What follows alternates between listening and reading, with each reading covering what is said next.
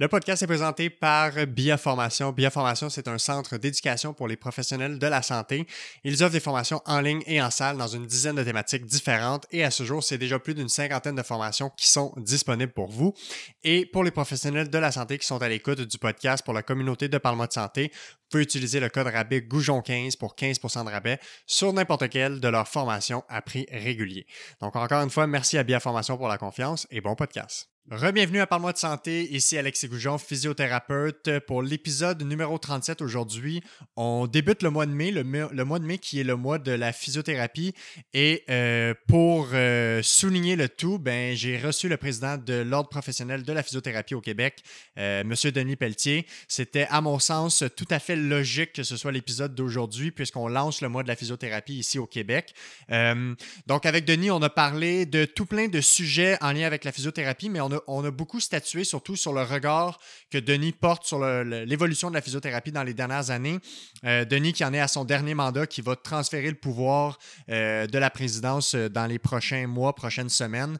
et donc, on a pu faire un peu un retour sur comment la profession elle a évolué, où elle est rendue maintenant, c'est quoi les pratiques qui ont changé, mais on a aussi beaucoup parlé du futur. Donc, qu'est-ce qui s'en vient pour la profession? beaucoup d'avancées technologiques, beaucoup d'avancées en termes de de science au niveau de la profession et au niveau des pratiques. Donc, on a, on a survolé beaucoup ça. Et puisqu'il est président de l'Ordre et qu'il est impliqué depuis plusieurs années, c'est un rôle qui est également très politique. Donc, on a parlé de ces enjeux politiques-là en lien avec la physiothérapie dans le système de santé au Québec ici. On sait qu'on a le plan de, de, du ministre de la Santé, Christian Dubé, qui a été déposé, donc le fameux plan santé pour la réforme. Et on en a parlé, euh, on, on l'a critiqué, mais de façon constructive. Et on a également aussi abordé les enjeux euh, de qu'est-ce que ça prend pour être un ordre professionnel ici au Québec et pourquoi, c'est quoi les avantages d'avoir un ordre professionnel quand on a une profession, par exemple, comme euh, la physiothérapie, donc ce champ d'exercice-là? donc euh, voilà, sans plus tarder, je vous laisse apprécier cette conversation avec le président de l'ordre professionnel de la physiothérapie, Denis Pelletier.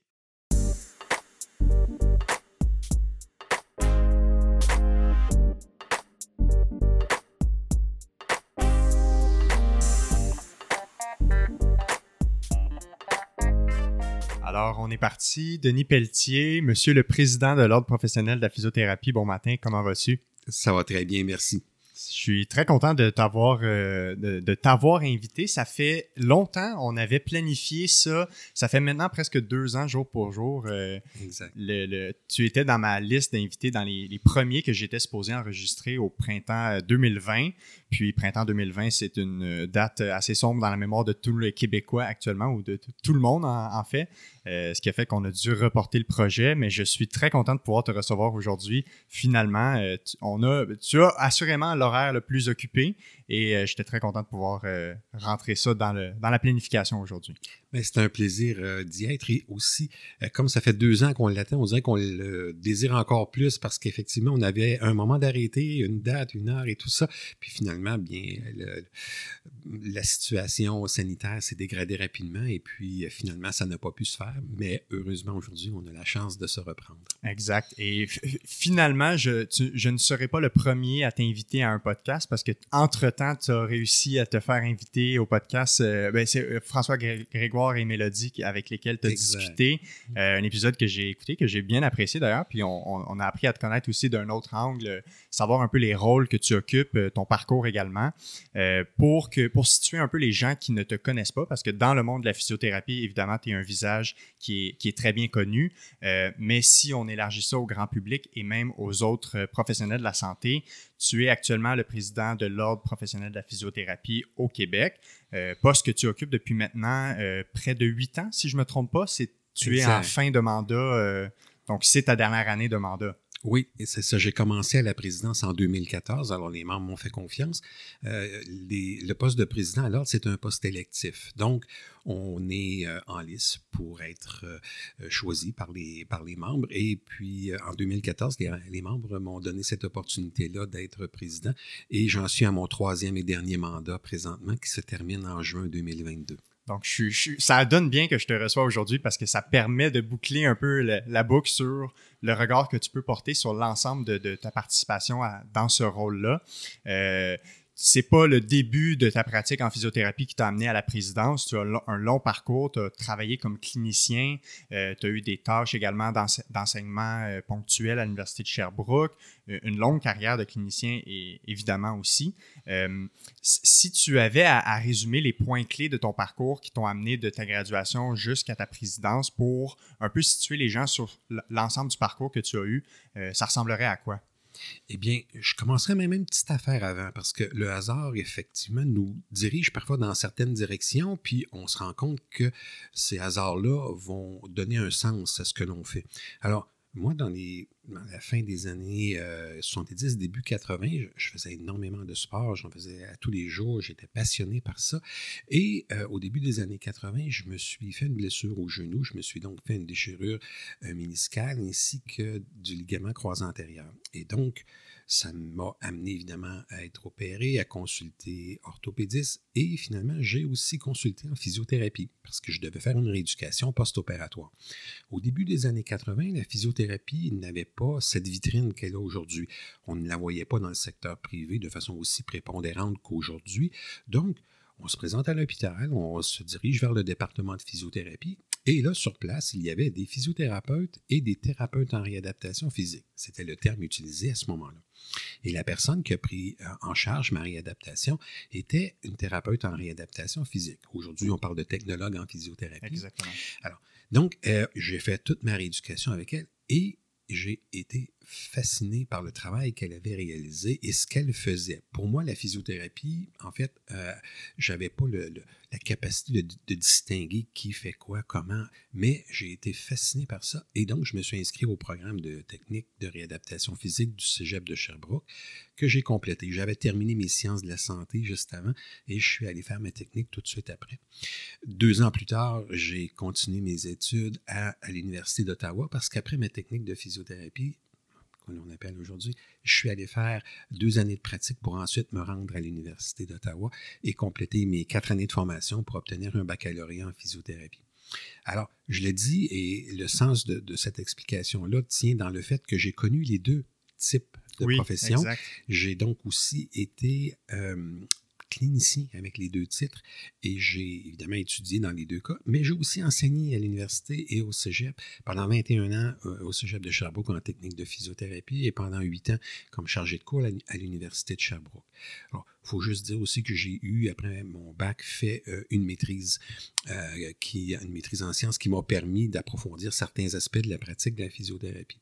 Alors, c'est un peu ce parcours-là qui m'a prédisposé à bien connaître l'ensemble du champ de pratique. Et là, je me suis dit, j'aime l'ordre professionnel, j'aime la profession, comment pourrais-je contribuer à faire ne serait-ce que quelques euh, représentations favorables pour la protection du public, mais aussi le développement de la profession?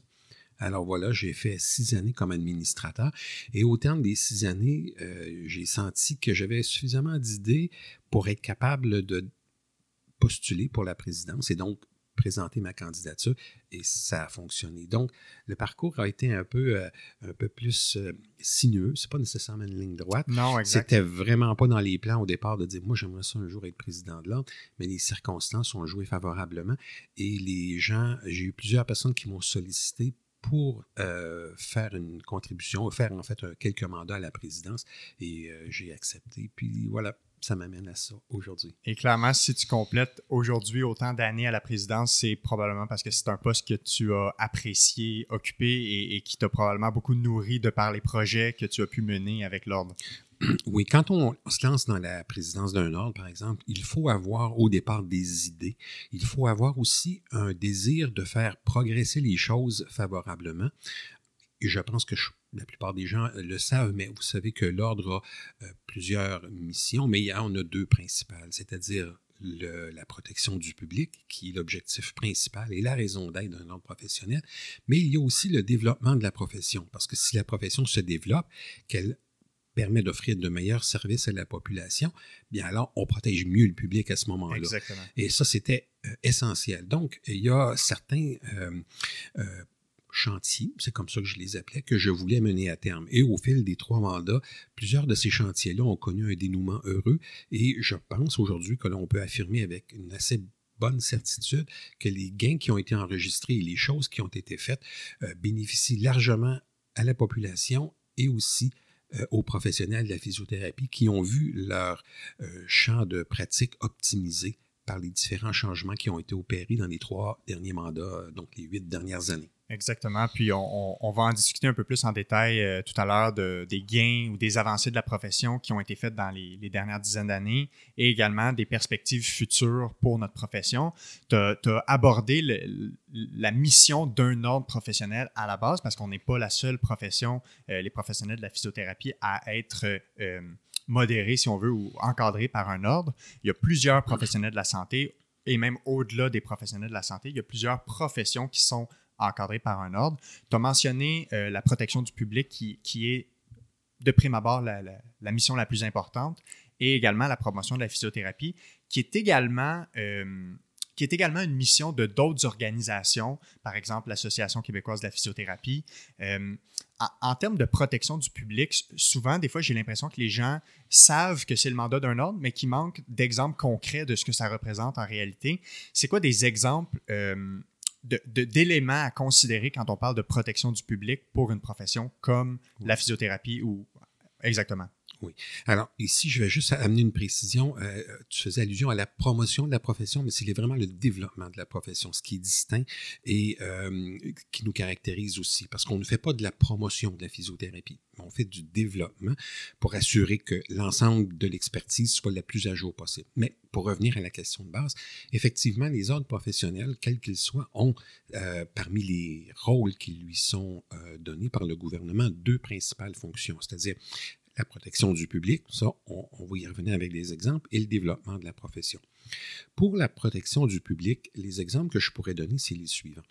En 1973, quand le gouvernement a décidé de créer le système professionnel, il l'a fait parce qu'il se rendait compte que le public ne bénéficiait pas d'une protection optimale dans l'exercice de la profession de plusieurs des personnes qui œuvraient sur le terrain. Alors, à titre d'exemple, lorsque nous allons chez le dentiste, euh, bien, on s'installe, on ouvre la bouche et on prend pour acquis que l'environnement a été euh, bien aseptisé, que les soins qui nous sont fournis sont de qualité, que les obturations qui sont faites ou les examens qui nous sont donnés sont aussi selon les standards reconnus.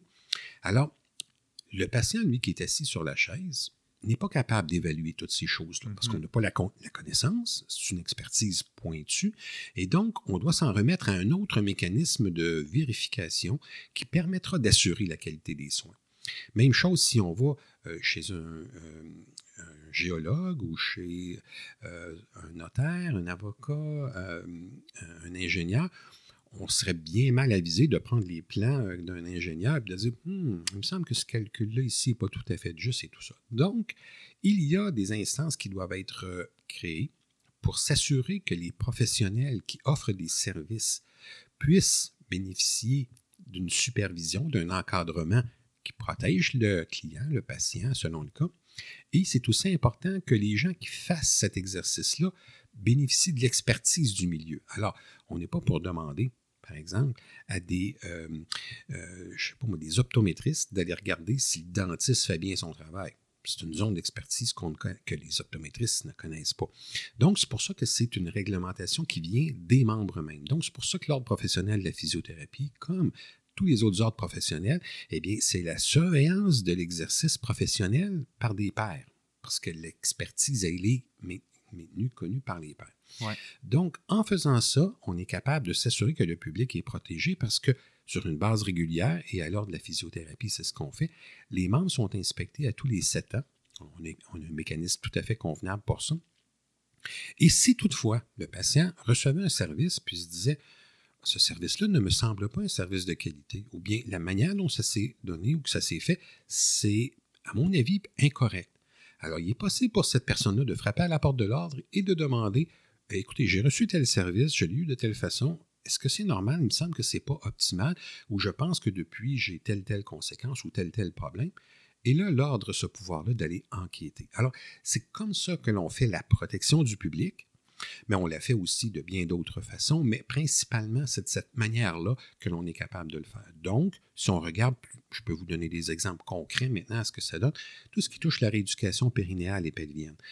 En physiothérapie, euh, lorsque l'on s'investit dans la pratique de la rééducation périnéale et pelvienne, ça nous amène à faire des gestes qui euh, touchent une sphère très intime de la personne, qui peut avoir aussi évidemment plusieurs conséquences, nature psychologique ou autre, parce que, évidemment, le, bassin, cette région euh, qui, est relativement euh, protégée en général, ben, devient euh, la, source de travail et de, préoccupation du clinicien.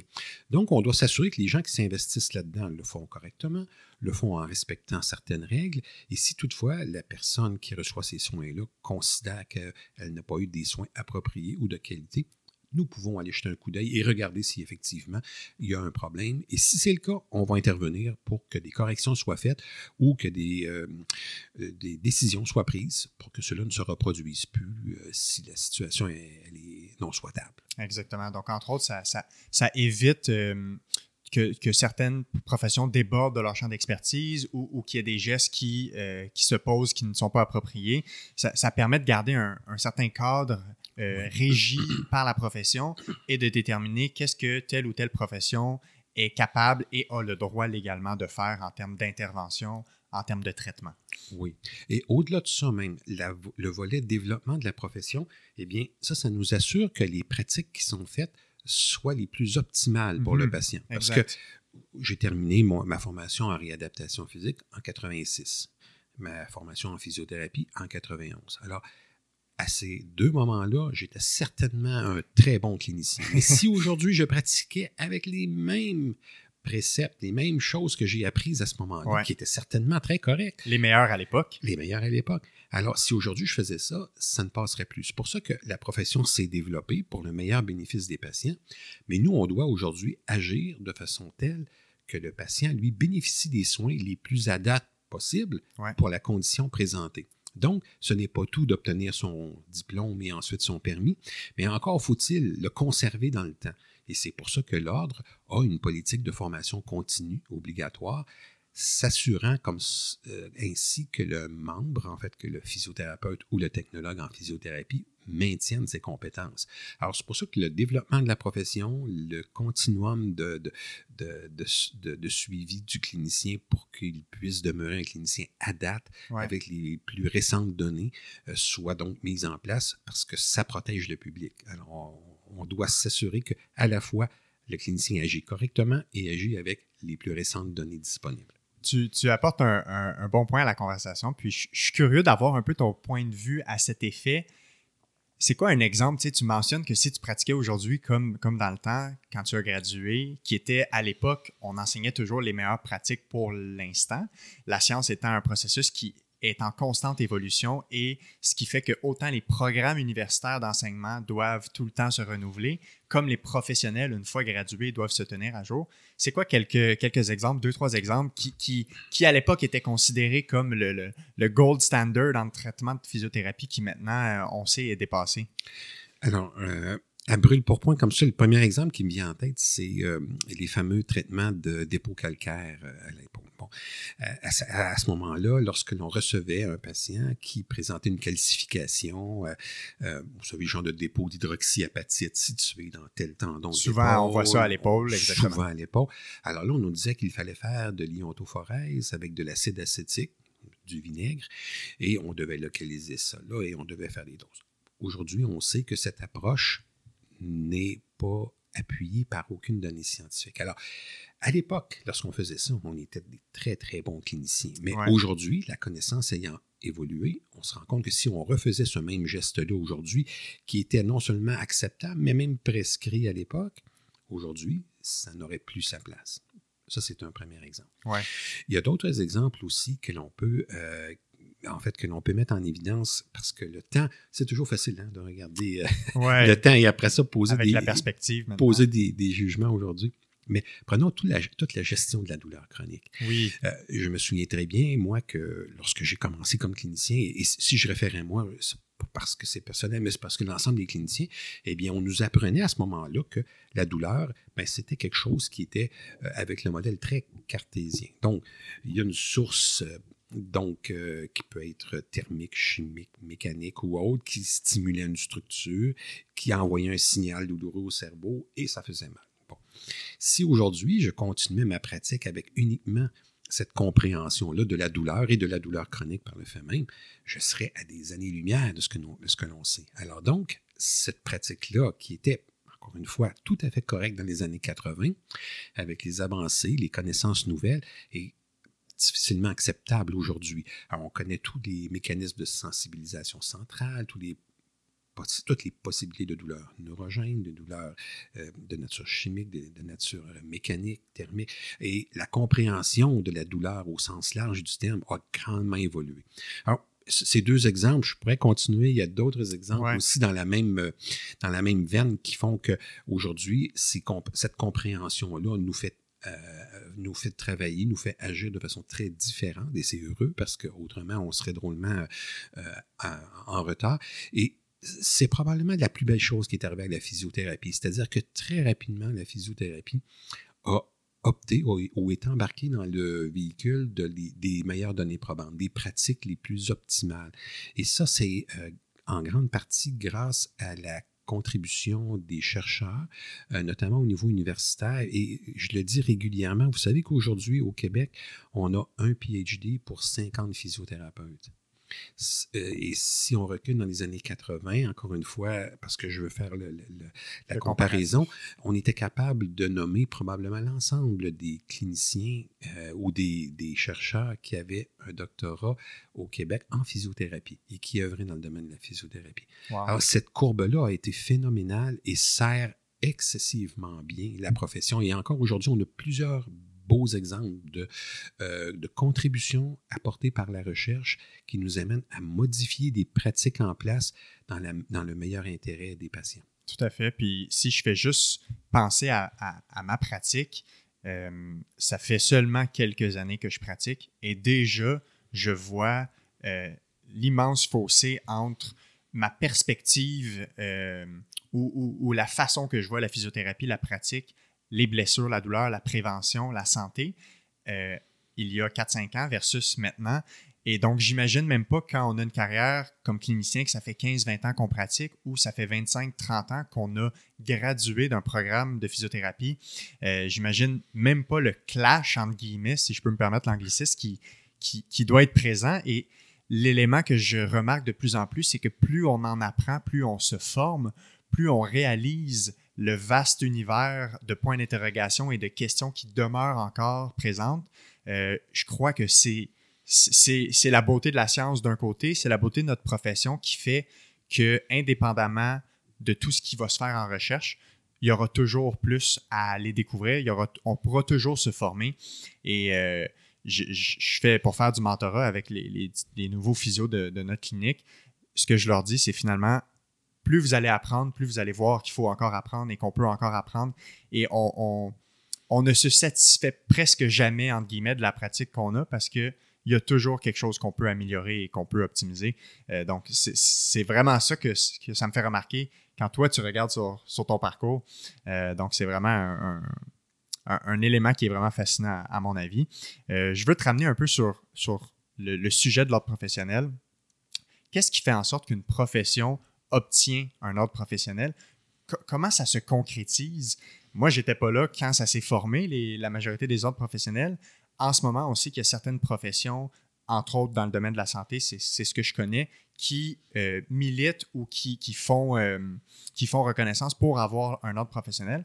Comment ça se concrétise? Qu'est-ce qu'il faut faire pour être capable d'avoir euh, ce, ce titre ou cette organisation-là? La façon dont ça fonctionne, c'est que ces organismes-là qui aspirent au système professionnel doivent faire une demande à l'Office des professions du Québec. Et cette demande-là, l'Office des professions l'étudie en regard de la capacité que ces personnes-là euh, sur le terrain euh, et qui exercent auprès de la population, donc cette capacité que ces gens-là ont de créer un préjudice à la population. Et là, euh, c'est pas toujours évident, c'est pas toujours facile parce que, et je vais prendre ici euh, la peine de donner deux exemples qui vont mettre en perspective la difficulté parfois de dire euh, créons des ordres professionnels à chaque fois qu'on s'en fera demander un parce qu'il y a un risque de préjudice et celui de dire ben, il ne faut pas non plus multiplier des structures pour en arriver à, avoir de quoi qui ne se gérera pas là, dans le fond. Donc, prenons l'homéopathie. OK? Alors, à moins de ne pas être euh, nécessairement au courant de ce qui se passe. On sait que l'homéopathie repose euh, sur à peu près rien, sur rien, en fait, à toute fin pratique. Et euh, bien que ce concept-là, il y a plusieurs années, a pu avoir une certaine vitrine favorable, on sait aujourd'hui que l'exercice de l'homéopathie de façon professionnelle n'a pas sa, place dans la médecine moderne, dans la pratique en fait de, des soins de santé modernes. Bon.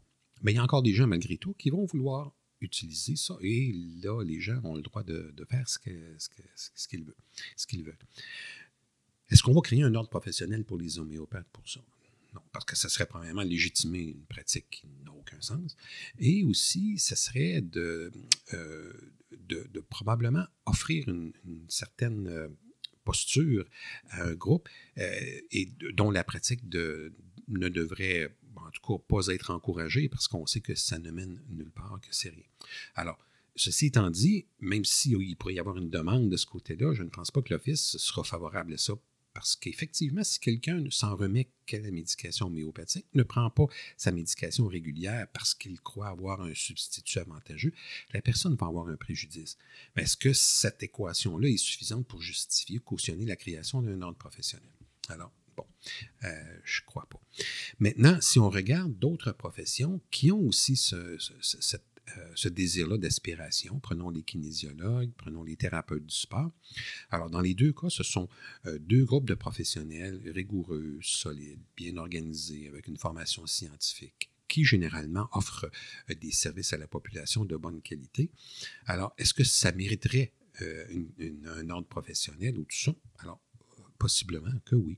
Mais comment l'Office voudra les encadrer, quel sera le mécanisme à retenir euh, pour qu'un ordre professionnel soit créé, eh bien là, c'est évidemment à l'Office à le déterminer suite à des consultations qu'elle fait. Alors, oui, mais comment? Là, ça demeure à être exploré. Donc, ça, c'est deux exemples euh, particulièrement patents de ce qui pourrait se faire. Et je vais prendre un troisième et dernier exemple. Mm-hmm. Par exemple, les ostéopathes. Alors, la pratique de l'ostéopathie, elle est, euh, elle est très ambigu parfois parce qu'il y a des volets qui font partie d'une pratique qui pourrait être considérée comme étant euh, tout à fait correcte selon les standards que l'on a, mais il y a un grand volume d'activités qui euh, laisse euh, évidemment place à plusieurs interprétations et où la scientificité n'est pas établie. Et ça, ça crée une zone très floue. Donc, ils sont un petit peu comme entre les deux et pour que l'Office puisse être à l'aise à la création d'un ordre professionnel, ben, ça doit être balisé, ça doit être encadré, ça doit être euh, finement euh, régulé. Et tout ça, bien évidemment, c'est un défi parce qu'il y a des gens qui souhaitent plus, des gens qui souhaiteraient que ce soit moins. Et puis, entre les deux, ben, il faut que l'Office arbitre. Donc, en résumé, il y a des ordres professionnels. C'est créé parce qu'il y a un risque de préjudice pour la population. L'Office conduit les travaux et fait les recommandations à la ministre responsable des ordres professionnels. Actuellement, c'est Mme McCann, qui est la ministre de l'Éducation. Euh, et euh, de l'enseignement. Et euh, c'est la situation donc qui doit être arbitrée par l'Office des professions et qui doit ensuite faire des recommandations au gouvernement. Donc c'est comme ça que ça fonctionne.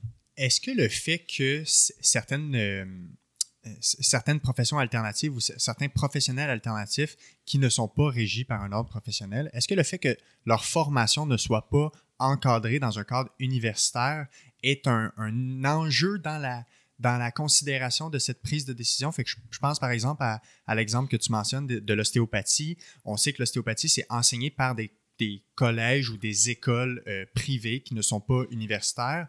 Euh, est-ce que ça a un impact dans la balance pour ces décisions-là? Oui, définitivement.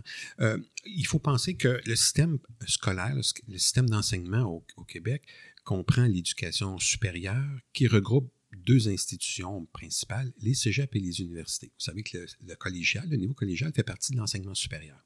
Donc, si la formation est donnée dans un collège, prenons l'exemple des inhalothérapeutes, des technologues en physiothérapie, euh, des euh, technologues euh, médicaux, donc les gens qui font les analyses, les différentes analyses, ils font beaucoup plus, les technologues en imagerie médicale, radio-oncologie et électrophysiologie médicale. Alors, ce sont tous des gens qui sont détenteurs d'une formation de grande qualité donnée au niveau collégial. Et il y a le niveau universitaire aussi qui va former un certain nombre de professionnels dans certains secteurs aussi. Donc, l'enseignement supérieur est primordial pour ces groupes-là.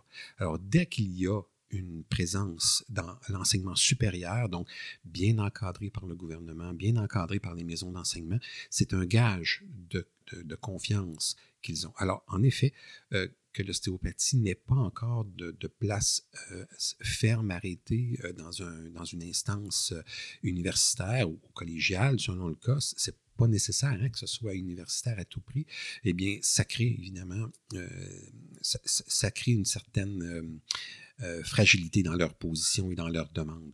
Alors oui, c'est un élément que, que l'Office tient en compte, certainement. Oui, c'est ça, parce que j'imagine que ça a... En fait, ça, ça, a tout le moins un enjeu en termes de capacité d'encadrement du programme. Oui.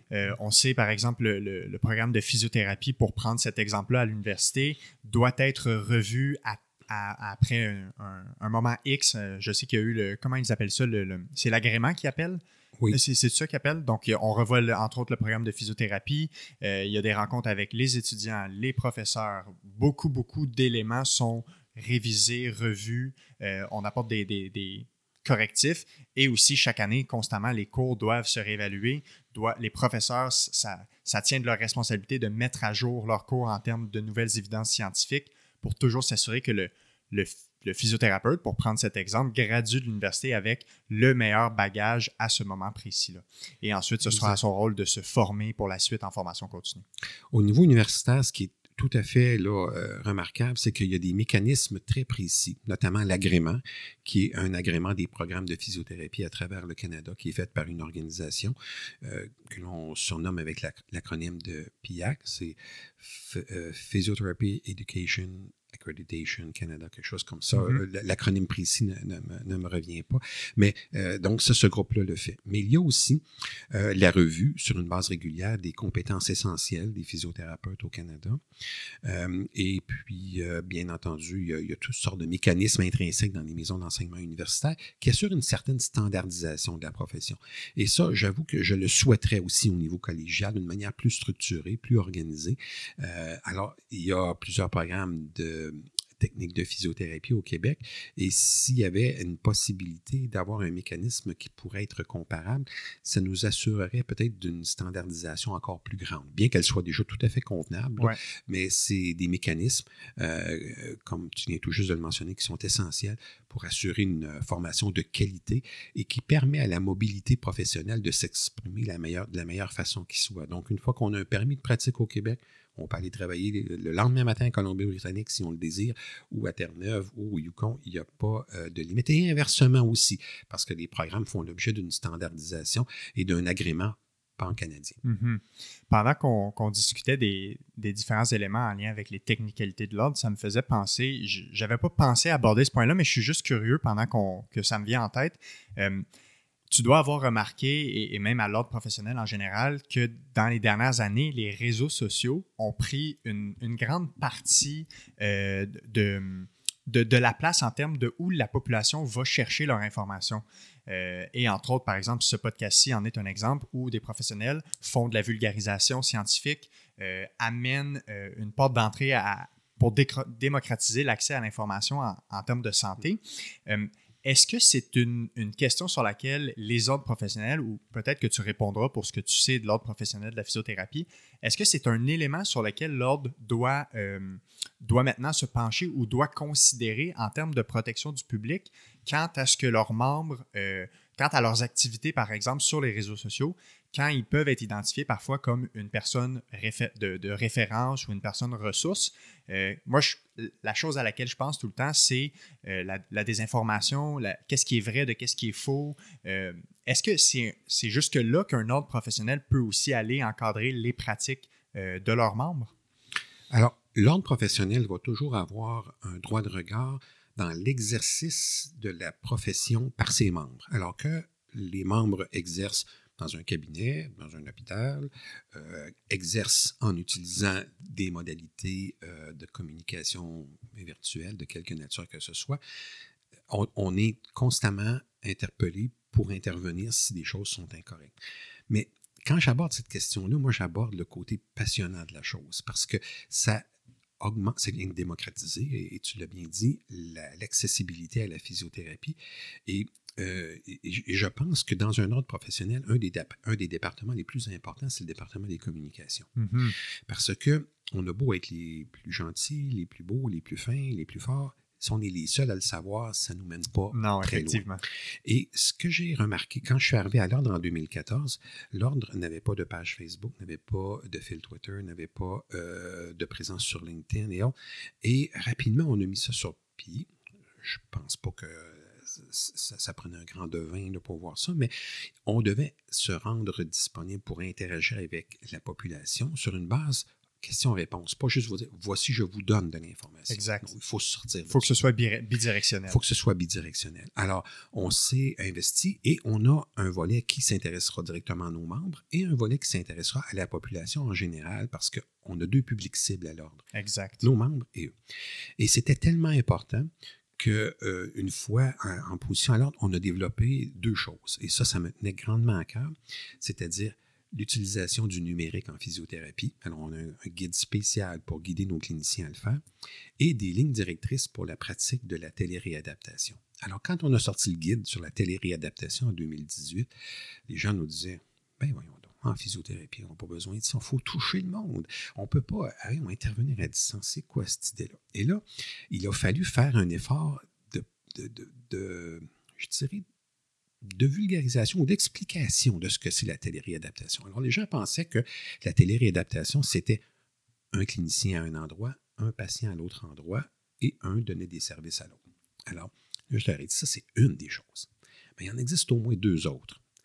Celle de pouvoir faire en sorte qu'un professionnel de la physiothérapie à Montréal intervenait avec un patient à Coudjouac qui, en temps normal, n'aurait pas eu accès à des services de physiothérapie et sur place, il pouvait y avoir un technologue en physiothérapie ou un physiothérapeute ou même une personne, une tierce personne qui aidait aussi à la prestation de service parce que quel que soit l'endroit où est situé le patient, on doit lui offrir ces services-là. Et là, une fois que les gens ont vu ça comme ça, ils ont dit, mon Dieu, ben, c'est vrai que ça peut être intéressant. Donc, le même physiothérapeute ou le professionnel de la physiothérapie à Montréal peut donner des services à 9 h le matin à quelqu'un qui est à Coudjouac, à 10 h ensuite à quelqu'un qui se trouve à être à la baie James, et ensuite, vous voyez un peu où je veux en venir. Cette même personne-là, sans avoir eu à faire euh, euh, plus de, de, 5 mètres dans sa journée, a pu donner des services à une quantité très large de gens.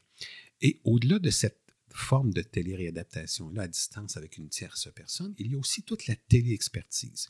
Exact. Alors, il y a des gens très brillants dans un domaine bien particulier qui peuvent avoir vraiment là, creusé un sujet. Prenons la rééducation vestibulaire.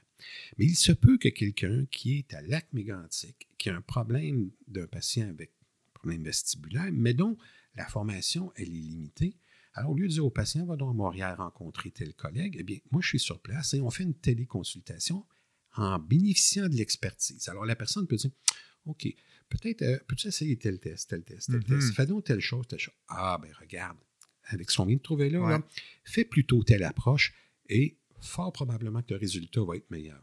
Ça vient un sens d'être un peu comme du mentorat, de, la, collaboration à distance en termes d'expertise. Oui, effectivement. Et ça, ça, on peut parler de télé-expertise, téléassistance. Bon.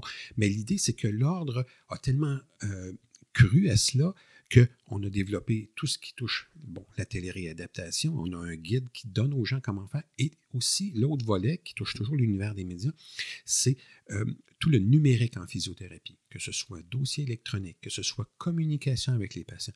Est-ce qu'on peut envoyer un texto à un patient lui donnant de l'information? Est-ce qu'on peut envoyer un courrier électronique? Est-ce que je peux l'interpeller sur Facebook? Est-ce que je peux lui envoyer son programme d'exercice via Twitter? Est-ce que je peux? Est-ce que je peux? Est-ce que je peux? Mm-hmm. Alors, tout ça, on a une réponse à ça maintenant.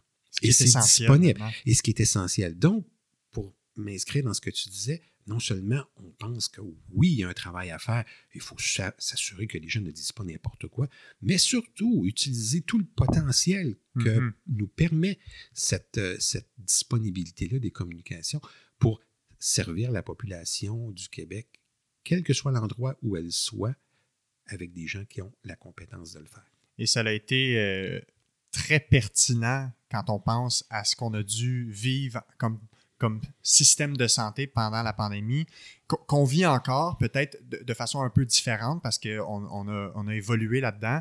Euh, mais si, je me, replonge en mars 2020, quand toutes les cliniques de, la physiothérapie, de physiothérapie ont dû fermer leurs portes, ben, on s'est tourné vers ce modèle de téléréadaptation qui a été une solution pour être là pour les patients et les patientes en termes de poursuivre un lien thérapeutique, continuer à à, progresser leur réadaptation.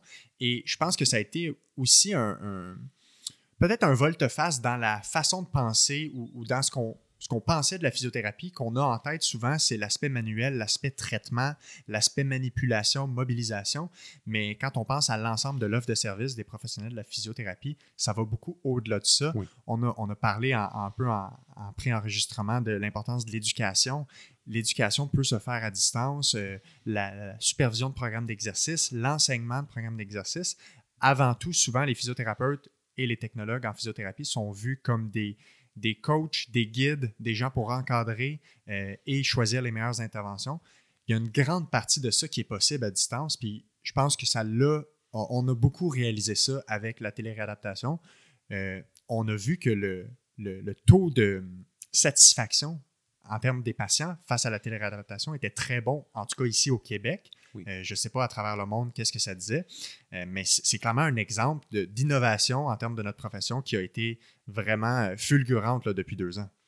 Et ce que j'ai trouvé aussi à la fois rassurant, puis j'en étais quand même assez fier, c'est de voir que il y a des ordres qui nous ont contactés pour nous demander s'ils pouvaient utiliser notre guide. Parce que quand la COVID est arrivée, elle ne s'est pas annoncée nécessairement bien d'avance. Non, non, non. Alors, il y a des gens qui nous ont contactés, on dit euh, Nous permettez-vous d'utiliser votre guide à, peu près tel quel Bien entendu qu'on a dit oui, puis on n'en fera pas de publicité, mais tout simplement pour dire que notre avant-gardisme nous a très bien servi et surtout a très bien servi la population parce qu'une personne qui était à son domicile, qui pouvait voir que ce soit son professionnel de la physiothérapie, dans quelques régions que ce soit, euh, se fasse. C'était merveilleux. Et je vous dirais même qu'on a eu une entente très rapide qui a été faite avec les régions limitrophes, notamment euh, euh, dans le bout de, de, la frontière ontarienne québécoise, donc dans le coin d'Ottawa et Gatineau, et dans le coin aussi de Granville et tout ça. Bon, alors, il y a des patients qui allaient se faire traiter en Ontario pour recevoir des soins, parfois des chirurgies et autres mais revenez au Québec par la suite. Et là, les gens disaient, oui, mais là, euh, la frontière est fermée, je ne peux pas aller chercher mes services en Ontario. Ou, alors, on a créé une passerelle facilitante pour que des professionnels ontariens, parce que dans le fond, ceux-là étaient les gens qui étaient sur place et qui avaient opéré ou qui, étaient intervenus, le lien thérapeutique était créé. On s'est dit, OK, on ne brisera pas le lien thérapeutique. il est établi. Vous voulez le faire en téléréadaptation. Très bien. Voici, on s'entend. Voici la manière que vous pouvez fonctionner. Et ça a donné d'excellents résultats. Plusieurs dizaines de physiothérapeutes en Ontario, c'est des physiothérapeutes en Ontario seulement, ont donné des services professionnels au Québec à des, à des patients qui avaient été opérés en Ontario et autres. Et il y a eu une belle continuité de soins. Donc, on voit comme toute l'importance euh, de, de, ces outils-là quand ils sont bien utilisés, bien entendu. Ça, ça, démontre aussi encore une fois la collaboration qu'il y a eu, euh, qui, qui, était un, un pilier dans la gestion de cette pandémie. Si on fait juste penser, par exemple, à l'avenue des vaccins, l'accès à l'information entre les groupes de recherche qui a été vraiment d'un, je pense, sans précédent en termes de partage d'informations. Oui, ça s'est très facilement démocratisé. Euh, là, c'est sûr qu'on est peut-être dans le, dans le volet où ça devient, on, ne fait que ça. Donc, on commence à trouver ça lourd un petit peu. Mais j'espère beaucoup que dans la période post-pandémie, qui, sera à un moment donné le cas, bien qu'on trouve un bel équilibre là-dessus. Et je pense qu'en 2022, on ne peut plus euh, mentionner ou on ne peut plus dire qu'il y a des gens dans des régions éloignées qui n'ont pas accès à mm-hmm. la physiothérapie. Effectivement. Avec ce que l'on a aujourd'hui comme outil et tout ça, c'est possible. Alors, euh, laissons le temps euh, passer, mais je crois sincèrement qu'on va être capable de, tendre vers ça. J'interromps le podcast quelques secondes pour te parler d'une formation de bioformation qui pourrait t'intéresser si tu es professionnel de la santé qui travaille en réadaptation musculo-squelettique avec les blessures et les douleurs. Et on parle de la formation La biomécanique en mouvement, palpation, analyse et prescription d'exercices. Alors, euh, une formation qui va être disponible en salle, offerte par Bioformation prochainement. Tous les détails se trouvent dans la description de l'épisode ou sur les pages des réseaux sociaux de Parle-moi de santé. Donc, euh, de retour au podcast.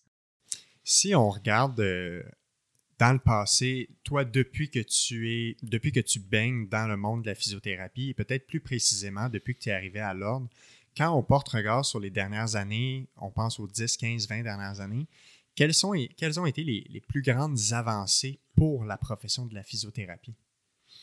Euh, c'est sûr que ça, dépend du point de départ. Alors, depuis, mettons, les années 80, si je regarde ça, et si je regarde ça à partir depuis 2014, évidemment, la, fenêtre de temps à observer est plus courte. Mais euh, si je vais de façon générale, je remarque que euh, la façon de donner des services, la prestation des services, c'est raffiné. C'est-à-dire qu'auparavant, on pouvait offrir plusieurs modalités simultanément pour tenter d'aller chercher un, résultat au final et on est devenu plus sélectif, c'est-à-dire que l'on réduit parfois le nombre d'interventions ou on réduit parfois la combinaison des modalités que l'on apporte, les modalités quelles qu'elles soient. Là, je ne parle pas euh, modalité au sens anglais du terme de l'électrothérapie, mais on utilise de façon plus judicieuse les outils qui nous sont donnés et on sait que à partir de tel moment, on a atteint notre niveau optimal quand on fait notre intervention et tout ce que l'on ferait après ça n'ajoutera pas tant que ça. Donc, on va être beaucoup plus, je dirais, sélectif euh, dans ce que l'on fait pour le meilleur bénéfice du patient. Euh, une des choses qui est majeure, qui est survenue, c'est que les chirurgies aujourd'hui sont de moins en moins invasives.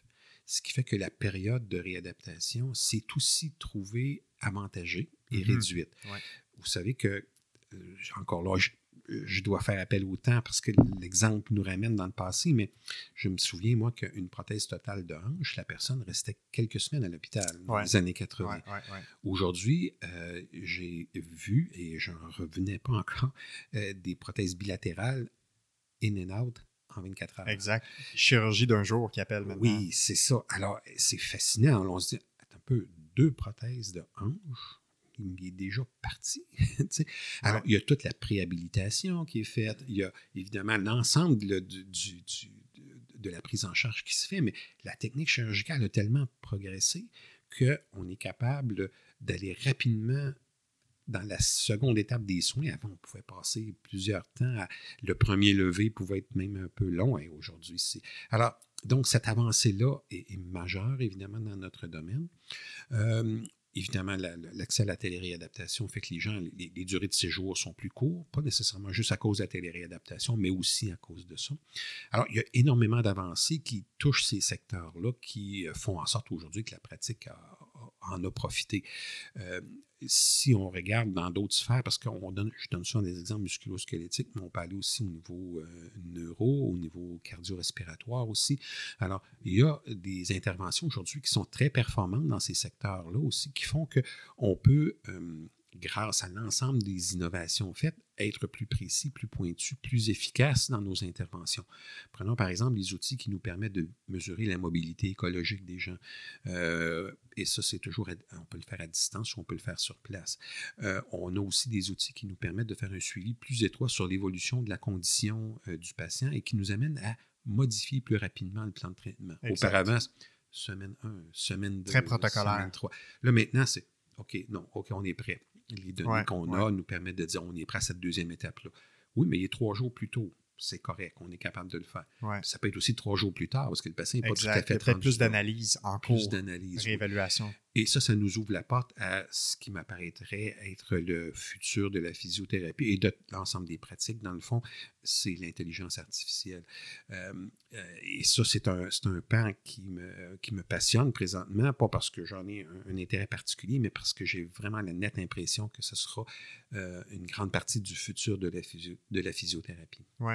Puis on, a aussi, entre autres, il y, a beaucoup de gens, ben, clairement, les physiothérapeutes sont au courant, euh, mais euh, dans la population générale, l'aspect de l'accès direct à la physiothérapie, au, service de soins physiothérapeutiques, il y a un avant et il y a un après. Ça fait combien d'années maintenant que l'accès direct est offert? Puis qu'est-ce que, quel impact ça a eu? Qu'est-ce que ça a changé pour nos professions? Alors, l'accès direct est arrivé au Québec en 1990. Et je vous dirais qu'on a été la dernière province canadienne à avoir l'accès direct. Donc, on n'était pas nécessairement très avant-gardiste à ce moment-là. Il y a toutes sortes de raisons qui ont expliqué pourquoi euh, c'est devenu un petit peu plus complexe. Mais prenons un exemple bien précis. Sur le terrain, au début des années 90 ou un peu avant, 95 à peu près des professionnels de la physiothérapie exerçaient dans le milieu euh, public. Aujourd'hui, on parle d'un ratio d'à peu près 50-50. Donc, on sait que le service de physiothérapie s'est démocratisé. Il s'est aussi, euh, il est rendu disponible plus facilement. Auparavant, il fallait avoir une prescription pour aller voir un physiothérapeute à l'hôpital. Alors, imaginez, c'était pas évident. Il y en avait un petit peu des cliniques ici et là, mais c'était très marginal. Donc, aujourd'hui, on a fait des pas de géant de ce côté-là et ça fait une grande différence.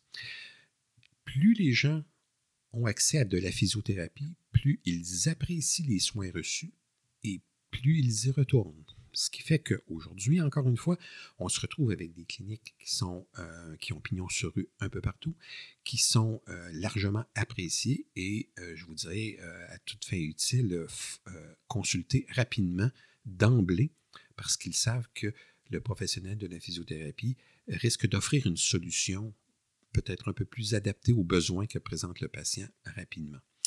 Et tout dernièrement, j'ai lu ça il y a deux jours à peu près, il y a un sondage qui a été mené sur la satisfaction euh, à l'égard des professionnels de la physiothérapie et on parle de 92 de, de, taux de satisfaction euh, de la population. En fait, j'ai dit satisfaction, je ne suis pas juste, je pensais du niveau de confiance attribué aux professionnels de la physiothérapie. 92 Alors, je, ne nommerai pas les autres, par politesse, ça ne se fait pas, mais si vous remettez la main sur le sondage, vous verrez que l'on fait partie des, ben, à 92% sans doute, là, mais on est, euh, on est grandement apprécié et la population a grandement confiance en ce que nous faisons. Et ça, c'est majeur. Absolument. Puis ça a aussi, avec l'accès direct, avec cette, euh, cette marque de confiance-là envers les professionnels de la physiothérapie, l'impact que moi je vois qui est, qui est essentiel, c'est euh, la confiance d'aller consulter le physiothérapeute ou ben, un technologue en physiothérapie peut compléter ou, euh, être mm. dans l'équipe de, soins de traitement, mais en première ligne. Et donc, quand on a une... moi, je vais parler des blessures parce que c'est ce que je connais, c'est mon domaine, le, domaine musculo-squelettique. Mais quand je me, je me fais une foulure de la cheville, une entorse de la cheville, je sais que je peux aller voir mon physiothérapeute et qui va être la bonne personne pour me rediriger au besoin vers le système médical si, par exemple, il faut éliminer une fracture ou s'il y a une autre condition euh, sous-jacente, mais que sinon, le physiothérapeute qui fait l'évaluation sera capable d'établir le plan de traitement et de, gérer, de monitorer la réadaptation du point A jusqu'au point B final. Donc, ça a un... De un, je vois aussi un, élément qui vient porter aide au système public, qui est, on sait, lourdement euh, engorgé. C'est d'actualité plus que jamais en ce moment. On est à la recherche de, solutions pour avoir des soins de santé autant en prévention qu'en traitement qui euh, sont, de plus en plus... On essaie que ce soit le plus optimal pour la population. Est-ce que toi, tu, est-ce que tu penses que la physiothérapie ou l'ensemble de la profession des professionnels de la physiothérapie sont euh, pas utilisés, mais est-ce qu'on, est-ce optimise leur plein potentiel euh, rôle à jouer dans notre système de santé ici au Québec? La polyvalence des professionnels de la physiothérapie euh, est connue. Euh, on a à ce moment-ci à équilibrer les ressources disponibles de professionnels en physiothérapie et les services à la population, la demande en fait, d'un côté l'offre et la demande. Dans ce cas-ci, on se retrouve avec des professionnels de la physiothérapie possiblement tellement appréciés que leur nombre devient insuffisant. Alors, une des choses qui nous aide beaucoup, c'est le fait, premièrement, qu'on soit, dans la plupart des cas, disponible euh, de très tôt le matin à très tard le soir. Euh, ça, c'est une chose qui nous avantage parce que plusieurs professionnels travaillent le soir, travaillent l'après-midi, travaillent le matin et certains même travaillent la fin de semaine. Donc, cette ouverture-là, cette disponibilité accrue de nos professionnels a un impact des plus positifs. Euh, les pharmaciens l'ont compris rapidement, euh, plusieurs autres professionnels aussi. Alors ça, c'est un des premiers points. Ensuite, les cégeps et les universités sont en train, ont dernièrement, et sont en train d'augmenter leur capacité d'accueil parce qu'on sait qu'il y a un besoin. Alors, sans faire de, grands secrets, on sait qu'il y a deux universités actuellement qui euh, vont probablement offrir un programme de physiothérapie très prochainement. Très, très, très prochainement. Donc, des nouvelles universités. De, nouvelles universités qui vont offrir des programmes de physiothérapie. Il y en a deux. Il y a aussi, et ça aussi c'est assez clair dans le collimateur, qu'il y a trois cégeps qui vont aussi faire euh, une demande pour offrir un programme de technique de physiothérapie. Alors, le terrain étant propice à ça, la demande étant propice aussi, les besoins sont imposants, on s'en va vers ça. Et ça, c'est quelque chose là qui est, euh, euh, je vous dirais, imminent. Donc, à ce point-là. Donc, ça, ça regarde très bien. Alors, le service est apprécié, les gens ont confiance en nous, eh bien, la demande augmente. Et puis, ça donne ce résultat-là. Alors oui, ça s'en va vers ça. Et, c'est une profession euh, euh, qui est en excellente santé. Ouais. Puis quand on regarde dans la sphère publique, euh, où sont les points clés où les physiothérapeutes, les technologues en physiothérapie pourraient jouer un plus grand rôle, que ce soit en termes de que ce soit en termes d'actes d'actes à poser, que ce soit en termes autres, où est-ce qu'on peut jouer un plus grand rôle et que vers l'avenir, ça risque de se développer un peu plus, euh, un peu plus favorablement? Pour ce qui est, euh, on, va, on va regarder ça par titre ou par catégorie de permis. Au niveau des physiothérapeutes, on voit qu'il y a de l'émergence euh, par rapport à l'urgence. Donc, une présence un peu plus grande du physiothérapeute à l'urgence. Des travaux de grande qualité ont été conduits là-dessus. Euh, je pense à des chercheurs comme euh, Rose Gagnon, Luc Hébert, François Desmeux. Alors, il y, a, un beau volet qui se développe là pour l'expansion de la pratique de la physiothérapie. Même chose dans les cliniques d'orthopédie, même chose avec les physiatres, même chose avec les, neurochirurgien, neurologue. Il y, a, de belles avancées qui se font là. Et donc, le rôle du physiothérapeute euh, risque de se euh, généraliser un peu plus dans ces sphères-là. Pour les technologues en physiothérapie, c'est la même chose. Je crois qu'il est euh, peut-être même plus qu'envisageable d'ajouter une année de formation au collégial pour permettre aux technologues en physiothérapie d'aller chercher des compétences supplémentaires pour être capable d'intervenir de façon plus élargie sur l'ensemble des conditions qui sont vues. Vous savez, le niveau collégial a une limite, c'est-à-dire que c'est des programmes de trois ans. Exact. Et il y a une année sur ces trois ans-là qui est une année importante, mais qui est consacrée à l'éducation, qui touche les cours de français, philo, éducation physique, encore là, tous des cours importants, mais il y a deux années à proprement parler de professionnalisation.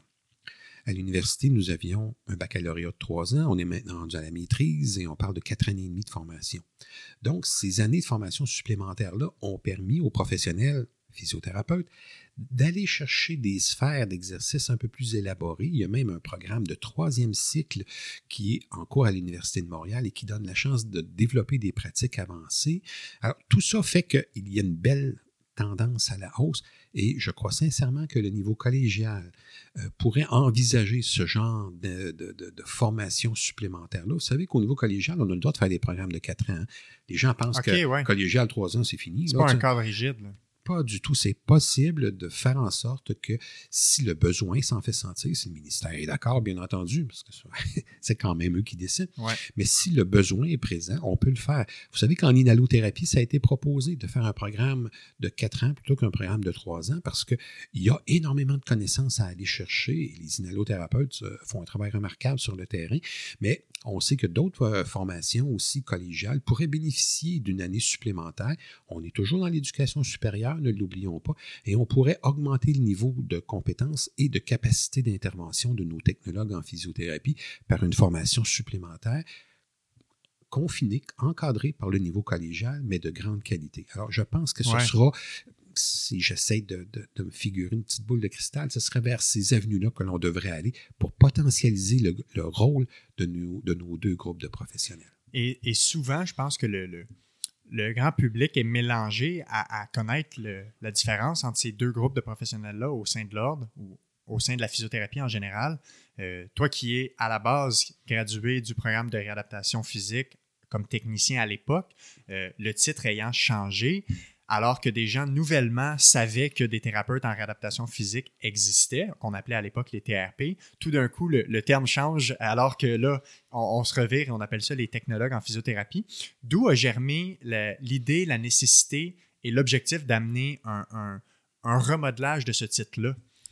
Alors, lorsque l'on demandait, on a fait un sondage en 2012, 2011-2012, et on a sondé la population à savoir, euh, savez-vous ce qu'est un massothérapeute, un physiothérapeute, un ostéopathe, un kinésiologue, et ainsi de suite. Les gens avaient une bonne réponse dans 40 à 80% des cas. OK, c'était pas 100 partout, puis bon. Quand on demandait aux gens, savez-vous ce qu'est un thérapeute en réadaptation physique? moins de 1 des gens sondés savaient c'était quoi. On parle de la population, là. La population générale, exact. c'est ce qu'on disait. Alors, comment faire en sorte qu'une personne qui suit un programme de technique de réadaptation physique, qui porte un titre de thérapeute en réadaptation physique et qui travaille dans un hôpital avec ce titre, puisse être reconnue comme un intervenant en physiothérapie. Alors, ce sont des professionnels de qualité qui passaient inaperçus ou on les voyait, ils faisaient des interventions, ils étaient appréciés, mais on n'était pas capable de faire le nom avec ça. Tant et si bien que plusieurs disaient oh ben, je travaille en physiothérapie. C'était plus facile pour être compris. Ouais, Parce qu'autrement, je, suis thérapeute en adaptation physique.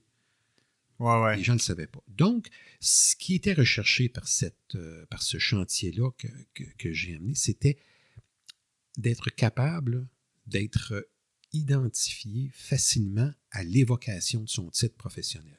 Mais ça n'a pas été tout. On a ajouté aussi la révision du programme de technique de physiothérapie. Donc, vous dites à quelqu'un, j'ai étudié en technique de physiothérapie et je suis maintenant un technologue en physiothérapie, je travaille à l'hôpital. Je pense que pour personne qui va dire, qu'est-ce qu'il fait lui donc? C'est ça, c'est plus clair. C'est plus clair. Et ça, ça va permettre aux gens qui œuvrent en physiothérapie d'être mieux reconnus et aussi, en bout de ligne, d'être euh, euh, appréciés pour ce qu'ils sont réellement. Oui. Et, ça me fait penser qu'on on, associe souvent beaucoup le nom de la profession à une intervention spécifique.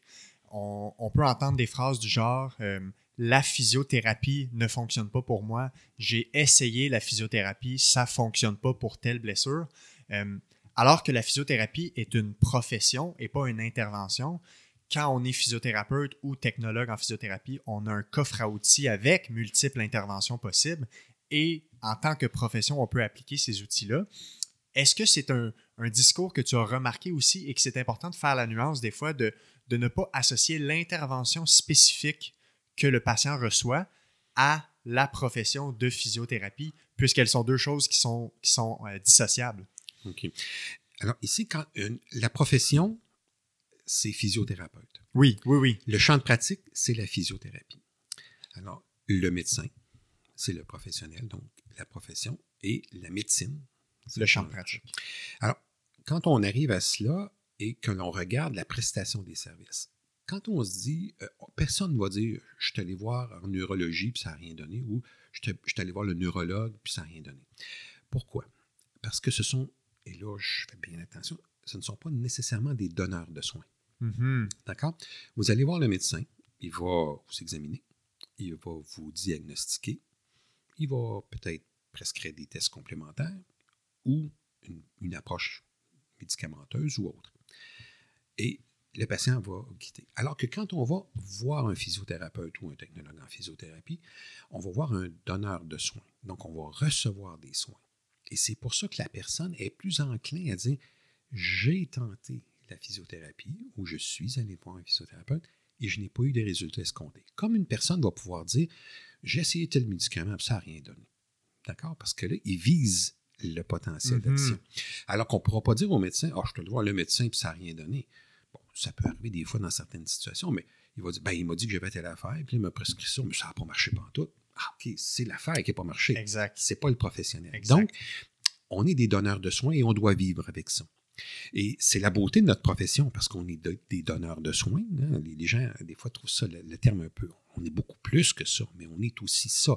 Donc, nous, quand un patient se présente à nous, par exemple, avec une plaie ou euh, autre chose, on va donner un soin à la plaie. On va traiter la plaie. On va faire des bandages, on va, faire des, on va même appliquer certains médicaments sur la plaie et tout ça. même des ultraviolets s'il faut. Alors là, il y a une intervention qui est faite au-delà de dire Ah ben oui, vous avez une plaie.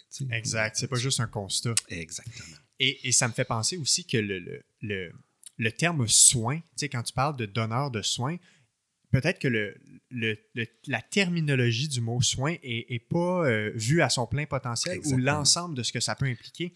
Euh, parce que souvent, ce que je remarque, c'est que, par exemple, on fait une évaluation, bon, encore une fois, dans mon contexte que je connais, une blessure, on fait une évaluation, on établit un plan de traitement, on fait des recommandations.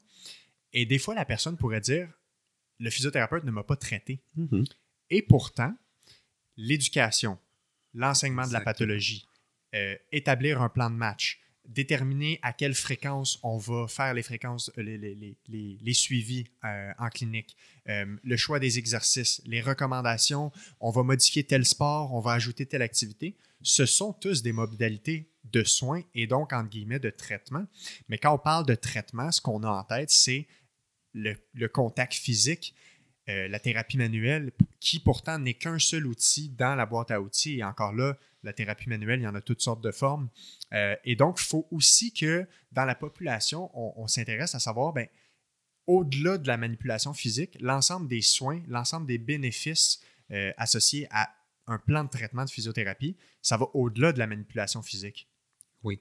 Et ça, euh, une fois qu'on l'éclaircit dans, l'esprit des gens, euh, parce que si on regarde largement euh, diagnostiquer un, problème de santé ou identifier des déficiences et des incapacités, ce qui est plus nous, établir un plan de traitement, tout ça, on valorise beaucoup ce volet-là.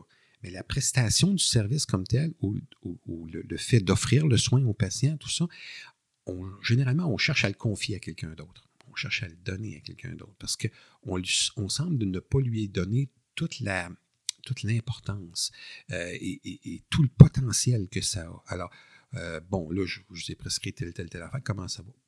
Bon, là, vous évaluez bien, pas bien, mais d'offrir le service professionnel jusqu'au bout, incluant évidemment la prestation du soin thérapeutique qui vient avec, est crucial dans la formation que nous avons. on dépasse de beaucoup le simple établissement des déficiences et des incapacités. Exact. ça, ça, ça. Déficience, incapacité, voici, on va faire ça. C'est superbe.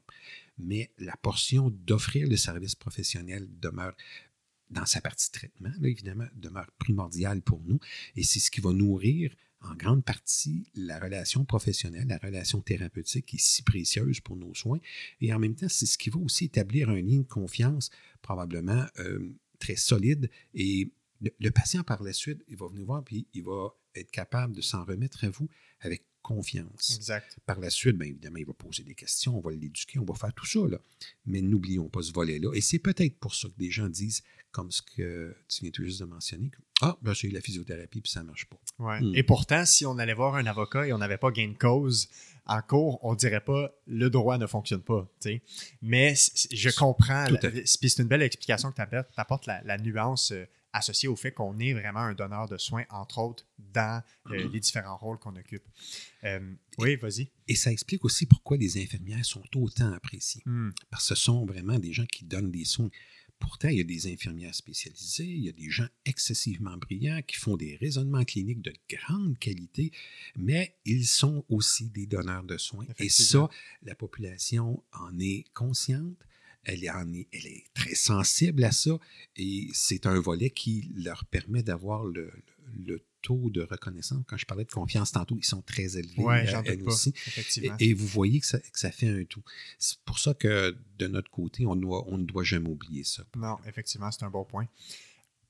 Dans les, euh, je crois que c'est autour de, l'année 2008, l'avenue de la maîtrise, euh, si je ne me trompe pas, en 2008 exactement. Ça a commencé autour de 2008. Certaines universités ont pris une petite affaire plus de temps avant de l'instaurer, mais c'est autour de ça, oui. Quel impact ça a eu pour la profession, effectivement, d'avoir une maîtrise qui est maintenant obligatoire intégrée dans le curriculum universitaire pour euh, graduer comme physiothérapeute? C'est majeur. Euh, au Québec, on a fait le choix, contrairement aux autres provinces canadiennes, de faire une formation professionnalisante bac maîtrise en physiothérapie. Ce qui n'est pas le cas dans les autres provinces canadiennes. Hein. Vous pouvez faire un bac en kinésiologie, faire une maîtrise de deux ans en physiothérapie et vous pouvez devenir physiothérapeute. À mon avis, c'est une très mauvaise idée. et quand j'en parle à mes collègues ailleurs au Canada, ils sont dans la plupart des cas d'avis que Ils sont d'accord. ça serait une meilleure idée de faire un parcours profi- professionnalisant bac maîtrise. Pourquoi est-ce que c'était déterminant pour nous? C'est que au lieu de professionnaliser des gens sur trois ans, on a eu quatre ans et demi. Quand on regarde la quantité imposante, je dirais importante, de connaissances Ouais. qui se sont ajoutées au fil des années dans l'exercice de notre profession, dans notre champ professionnel, ça ne rentrait plus dans trois ans, tant et si bien qu'on se retrouvait avec des bacs de 100 crédits, 105 crédits, 110 crédits. Là, on dit, écoutez, il y a un problème. Parce que ça ne rentre plus dans 90 crédits Ouais. normalement retrouvés dans un bac. Exact. Alors là, on ne fait que simplement normaliser une situation qui était pratiquement sur le terrain. Et je crois sincèrement que le, le- le- le- le diplôme universitaire donnant accès au permis de physiothérapeute sera la maîtrise, mais je crois aussi que éventuellement une expertise par des programmes de troisième cycle, notamment l'exemple le plus concret qu'on a actuellement, c'est le DEPA, Exact. donc le diplôme d'études approfondies, le, le- le diplôme, le diplôme d'études professionnelles approfondies. Je crois sincèrement que ça va être une voie d'avenir pour une forme de spécialisation de la physiothérapie, que ce soit dans le domaine des pratiques avancées à l'urgence, euh, en rééducation périnéale et pelvienne ou autre. Je n'ai pas les déterminés, mais je pense que la formation initiale donnant accès au permis de pratique sera la maîtrise professionnelle et, le cas échéant, les niveaux d'expertise ou de spécialisation viendront avec des programmes de troisième cycle. Effectivement. Puis d'ailleurs, François Desmeules sera avec moi quelque part au mois de mars euh, pour enregistrer un épisode où on va parler en long et en large des pratiques avancées. Donc, euh, c'est pour ça que je voulais pas trop rentrer là-dedans aujourd'hui parce que lui, il est vraiment dans le cœur de, de tout ce programme-là et, et de, Oui. il est très au courant de la recherche ailleurs dans le monde qui a mené à l'implantation. Donc, euh, j'ai bien hâte de parler de ça. Euh, et on, on sait aussi que la, la maîtrise, qui est une maîtrise science, euh, en Oui. termes de. Donc, fait avec un projet de recherche, euh, ça donne aussi. Ça, donne une petite coche de plus aux professionnels en termes de capacité au niveau scientifique, au niveau recherche. Euh, quand je pense à la formation continue, on pense entre autres à lecture d'articles scientifiques, euh, une capacité à se tenir à jour et à être autonome quant à l'auto-formation qui va au-delà des cours en présentiel ou, ou des, des webinaires théoriques. Euh, Est-ce que tu penses que le fait d'avoir une maîtrise science, l'aspect science de la maîtrise est un aspect important quant à, la, construire des professionnels qui sont complets? Euh, Évidemment, plus on a de temps pour euh, bien former les gens, mieux on est en mesure de les accompagner et de développer de leur côté un raisonnement qui va être encore plus avancé. Parce que en trois ans, on pouvait former des bons physiothérapeutes.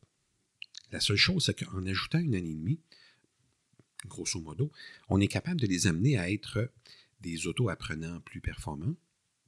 Pardon. On les amène aussi à développer une capacité d'analyse critique plus avancée.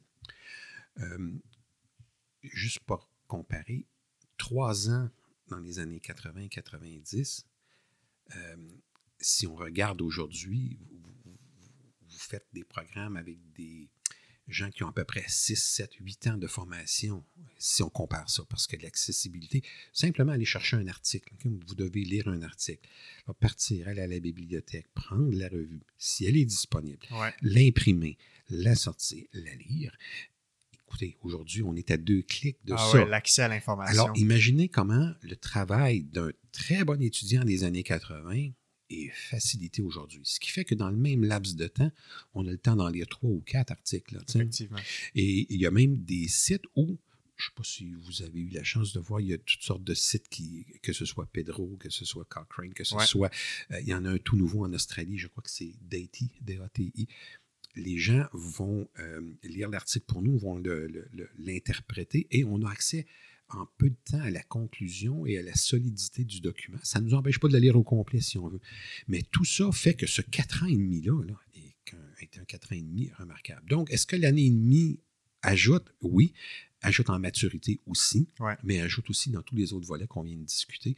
Et ça fait des cliniciens beaucoup plus, euh, avec un esprit critique plus développé et aussi avec une capacité d'analyse, de réflexion et de jugement clinique nettement plus euh, Effectivement. avancée. Alors, c'est surtout là que je vois, que Ouais, je vois ouais, le gain qui est fait.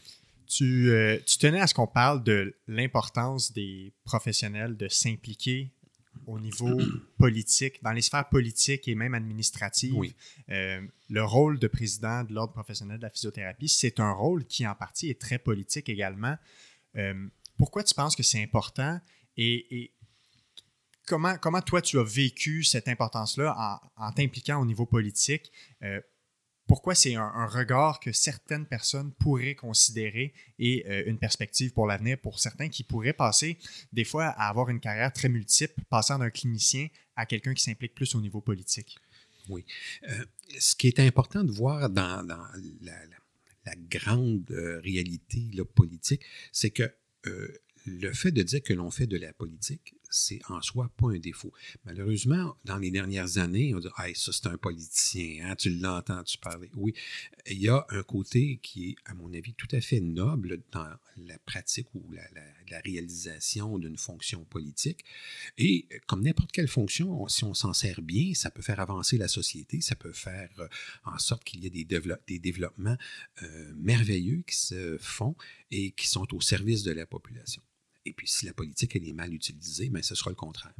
Alors, la raison pour laquelle euh, il est important en physiothérapie que les professionnels de la physiothérapie s'impliquent dans des postes à saveur politique ou à saveur administrative, c'est que en étant présent à, à ces différentes tables-là, on est capable de faire valoir ce que nous sommes, ce que nous faisons, et de faire réaliser aux gens autour de nous que ah oui, c'est vrai, ça existe ça, puis c'est drôle, on n'a jamais entendu parler.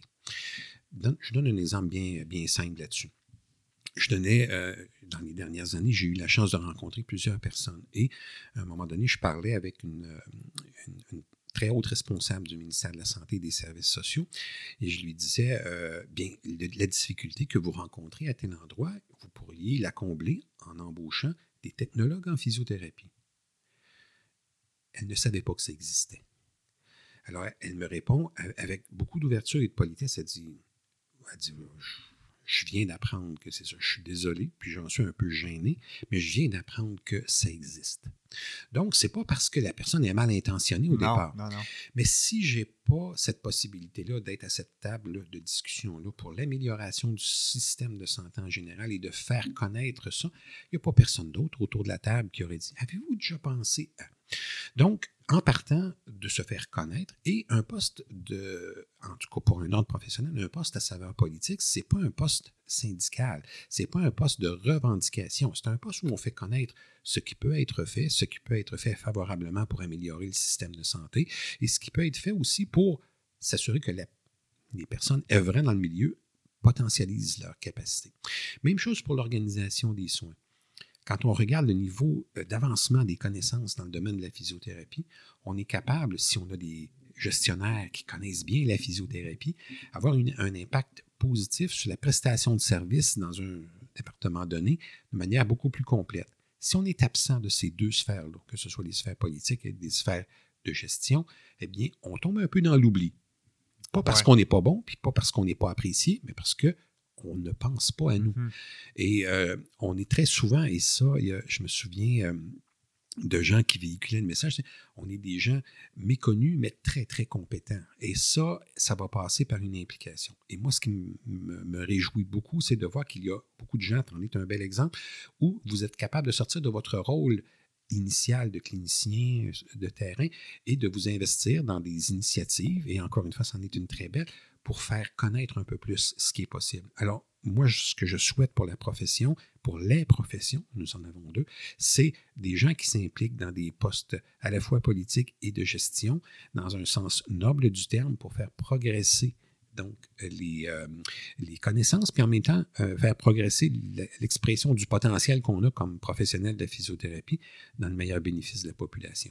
Si je ne me trompe pas, à ce jour, on n'a pas encore eu un ministre ou une ministre de la Santé ayant comme profession, physio- euh, comme euh, étant physiothérapeute, Non, ça, au ça ne de mes s'est pas- connaissances. hein. Ça ne s'est pas fait. Il y a des gens qui ont accédé à des postes euh, de- de- dans la fonction publique et tout ça, mais très peu. En tout cas, on en connaît, je n'en connais pas beaucoup. Il y en a peut-être, là, et je ne voudrais pas pouvoir porter ombrage à des gens qui l'ont fait puis que je ne connais pas, mais euh, c'est c'est peu connu, en tout cas. Ouais. Et, on, et on gagne beaucoup à nous connaître, ça, Ouais. c'est sûr. Parce qu'on pense souvent, quand on parle des acteurs clés en- dans, le- dans le système de santé, que ce soit dans les médias ou peu importe, on, va souvent avoir les mêmes noms qui reviennent, les médecins, les infirmières. Bon, là, on a beaucoup parlé des préposés également, euh, avec raison. Chacune des professions ont, un rôle clé à jouer oui, dans la pandémie, mais aussi au sens large dans le système de santé publique. Mais le, mot physiothérapeute, quand il sort à la télé, ça, titille tout le temps mon oreille parce que je, perçois le contraste avec les, termes qui, ressortent, euh, qui ressortent habituellement. Exact. Et comme là, euh, on, le dit souvent, on gagne à être connu. Et parce que quand on est reconnu et connu, on est apprécié. On, le voit par euh, les, données qui nous sont disponibles. Si on se tourne vers, vers l'avenir, bon, toi, tu ne seras pas à la présidence, donc ton, ton mandat euh, se termine. Qu'est-ce qui s'en vient pour la physiothérapie? Tu as, abordé quelques points, entre autres avec l'intelligence artificielle. On a parlé de TLR et adaptation si on se tourne vers les, les 10-15 prochaines années, qu'est-ce qui s'en vient pour, euh, pour notre profession? Alors, évidemment, là, c'est un jeu hein, de, de, se projeter dans le temps. C'est toujours difficile, surtout qu'à la vitesse à laquelle évoluent les connaissances on se dit, euh, mon Dieu, 10-15 ans, c'est ambitieux. Ouais. Euh, cependant, je vais me livrer à l'exercice, puis euh, le temps verra. Exact. C'est des prédictions qui sont enregistrées. C'est tout à fait. Donc, on verra ce, que, ça tient. Non, et, c'est tellement important que quand on regarde aujourd'hui les plans stratégiques développés, les, planifications stratégiques des entreprises, on ne dépasse plus trois ans. Ouais, hein. Parce qu'avant, on faisait ça sur cinq ans. Moi, vite. après deux ans, tu seras plus, tu seras même plus en phase. Donc, mais pour revenir là-dessus, je pense que ce qui sera excessivement euh, déterminant pour l'exercice de la physiothérapie, c'est tout ce que l'intelligence artificielle nous permettra d'obtenir, ainsi que la personnalisation des soins. Ce sont les deux vecteurs qui seront probablement les plus déterminants dans l'avenir. Si on fait un, petit retour dans le temps, si on regarde euh, l'évolution de l'humanité, que loin. Mais à une certaine époque, les, les, gens vivaient en groupe à des endroits donnés. Ils ont commencé à domestiquer des animaux, à domestiquer l'agriculture. Et tranquillement, il y a des connaissances, il y a des savoirs qui se développaient, mais c'était ici et là organisé de façon euh, beaucoup plus euh, euh, transmission orale, la connaissance. Là, tranquillement, bon, il y a l'époque des Sumériens, les autres, ils ont dit, tiens, si on écrivait ça, peut-être que ce serait utile, que l'on puisse le partager. Donc, au lieu, c'est mettons notre, notre, sage qui euh, lui arrive un accident et on vient de perdre euh, de la connaissance qui a été acquise pendant des, centaines d'années. Alors, les Sumériens, on, on va écrire tout ça tranquillement. Bon, on en arrive à accumuler de plus en plus de données. On est capable de les gérer parce que l'informatique nous permet de stocker puis d'interpréter des données considérables. Et aussi, on connaît de mieux en mieux qui nous sommes, comment nous réagissons puis on sait aujourd'hui que certaines euh, certains groupes ethniques vont développer certaines maladies, d'autres groupes non. Euh, certains, selon la position géographique, vont avoir des maladies que d'autres n'auront pas. Un exemple très simple, je parle euh, ici de, la réalité nord-américaine. On sait que les pays nordiques présentent un taux plus élevé de sclérose en plaques. Bon. c'est des connaissances qu'on a, mais qu'est-ce qu'on fait avec ça? Exact. Comment ça s'intègre? Alors, il y a une masse imposante de données qui nous arrivent et que le cerveau humain euh, ne pourra pas traiter. Parce qu'il y a trop de matière, il y a trop d'informations.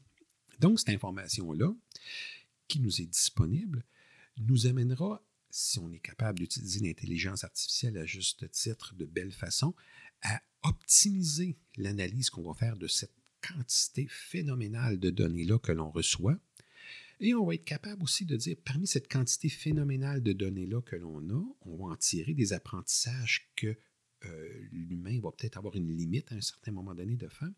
Et on va bien connaître l'individu et on va dire, pour tel problème de santé, selon tel type d'individu, voici le mm-hmm. traitement le plus approprié.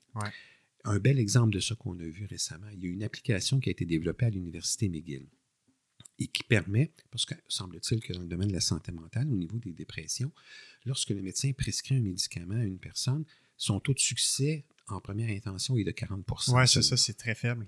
C'est très faible. Est-ce qu'on peut l'augmenter à 60? Est-ce qu'on peut l'augmenter à 80? Puis pourquoi pas 100% Boum, boum. Alors, plus on connaît l'individu, plus on est capable apparemment d'aller chercher. Sauf qu'il arrive à un moment donné où le volume d'informations nécessaire pour faire ce, ce, max, ce match-là n'est pas possible. Mm-hmm. Alors, il y a une application qui a été développée et qui a permis de passer de 40 à 60% de taux de réussite de première intention. Bon. c'est pas mon domaine d'expertise, la santé mentale. On en connaît évidemment un peu tous, mais l'exemple que je vais ici nommer, c'est l'application. Donc, si cette application-là peut trouver un parallèle en physiothérapie en disant OK, vous avez eu telle, telle, telle intervention, voici vos conditions associées. Dans votre cas, le programme optimal qui vous permettra d'obtenir le meilleur rendement dans un laps de temps le plus court possible, c'est celui-là. Mm-hmm. on va le faire. Mais là, on arrive à une limite où la capacité de cette analyse-là est limitée par évidemment le, potentiel d'analyse que l'être humain possède. Tout à fait. Alors, et on le voit, moi je suis fasciné de voir, il y a certains chercheurs qui vont arriver, vont regarder une situation et dire ah, Non, non, non, non, va dans cette avenue-là, je pense. Pourtant, j'ai accès aux mêmes informations, aux mêmes données. Qu'est-ce qu'il a? Son expérience, tout ça. Exact. Mais alors, imaginons quelque chose encore plus important en intelligence artificielle qui nous donne ce petit coup de main-là pour aider la personne d'une manière encore plus grande. Ouais, si je pense à ma pratique, qui est la pratique souvent que les gens connaissent de la physiothérapie, c'est-à-dire les blessures, les douleurs en clinique, euh, on sait l'importance d'évaluer les sphères biologiques, psychologiques, sociales d'un individu qui se présente avec une pathologie X ou Y, sachant qu'il y a une interaction profonde entre ces différentes sphères-là, et donc qu'on ne peut plus simplement regarder un ligament croisé antérieur déchiré, pour reprendre l'exemple que mmh. tu as mentionné en début d'entrevue. Euh, on doit regarder Monsieur X avec un ligament antérieur, croisé antérieur déchiré, qui a tel travail et telle condition et tel événement à la maison. Et moi, ce que je pense, c'est l'exemple qui me vient en tête, c'est la personne qui se présente devant toi qui a une douleur chronique depuis 5-10 ans, qui vit un conflit au travail, pas satisfait dans ses sphères personnelles. Euh, peut-être un trouble de personnalité, peut-être euh, un antécédent de dépression, euh, peut-être des comorbidités comme un diabète plus ou moins bien contrôlé. Et là, le physiothérapeute se retrouve avec ces éléments-là qui sait qu'ils peuvent avoir des interactions, qui peuvent avoir une influence sur la guérison de la blessure ou, ou si on parle même pas de blessure, juste d'amener la personne plus fonctionnelle, d'avoir une meilleure qualité de vie. Comment le physiothérapeute fait pour déterminer la priorité des interventions, la pertinence des interventions? On a tendance à vouloir aider beaucoup, beaucoup et, de, changer la vie des gens quant à ce qu'ils se retrouvent tout d'un coup à faire de l'activité physique quatre fois semaine, à bien manger, bien dormir, gérer leur stress. Et je pense que si on a accès à ces informations-là avec des, logiciels qui nous permettent de traiter les données, puis pas juste de traiter les données aléatoirement, on a des recherches qui, s'intéressent à faire l'interaction entre ces différents éléments-là. Et euh, je pense que ça, c'est vraiment prometteur pour nous amener à, à ce qu'on personnalise le plan de traitement pour chaque individu, sachant que l'aspect humain de la relation thérapeutique qui est essentiel à établir un, avoir un bon pronostic et avoir une, belle évolution ne sera jamais remplacé par l'intelligence artificielle. Mais la personne qui offre la prestation de service pourra avoir accès à possiblement une meilleure, euh, une, information plus juste qui, révèle mieux la situation finalement. Et en optimisant la prestation de service, on va encourager, probablement même qu'on va faciliter l'adhésion au plan de traitement. Exactement. Parce que ça, c'est souvent le volet, on se dit, ah oh, mon Dieu, OK, euh, bon, on a essayé ça cette semaine, ça n'a pas été l'idéal. La semaine prochaine, on va plutôt faire telle, telle chose. La personne, ouais, je viens de perdre une semaine, moi, là, tu sais. C'est ça. Dans son esprit, bien entendu, même si ce n'est pas la réalité, la personne n'a pas réellement perdu une semaine. Ça nous a permis de mieux nous aiguillonner vers ce qui va marcher. Mais si on est capable d'aller en chercher plus tôt, donc cette optimisation-là va nous permettre de faire des soins de meilleure qualité. Et c'est aussi pour ça que l'Ordre a investi quand même plusieurs ressources pour développer le concept de pronostic en physiothérapie. Parce que si on est capable de dire, ah, voici le profil que l'on a, voici le portrait que l'on a. Comment peut-on s'attendre à voir évoluer cette condition-là selon le profil du candidat?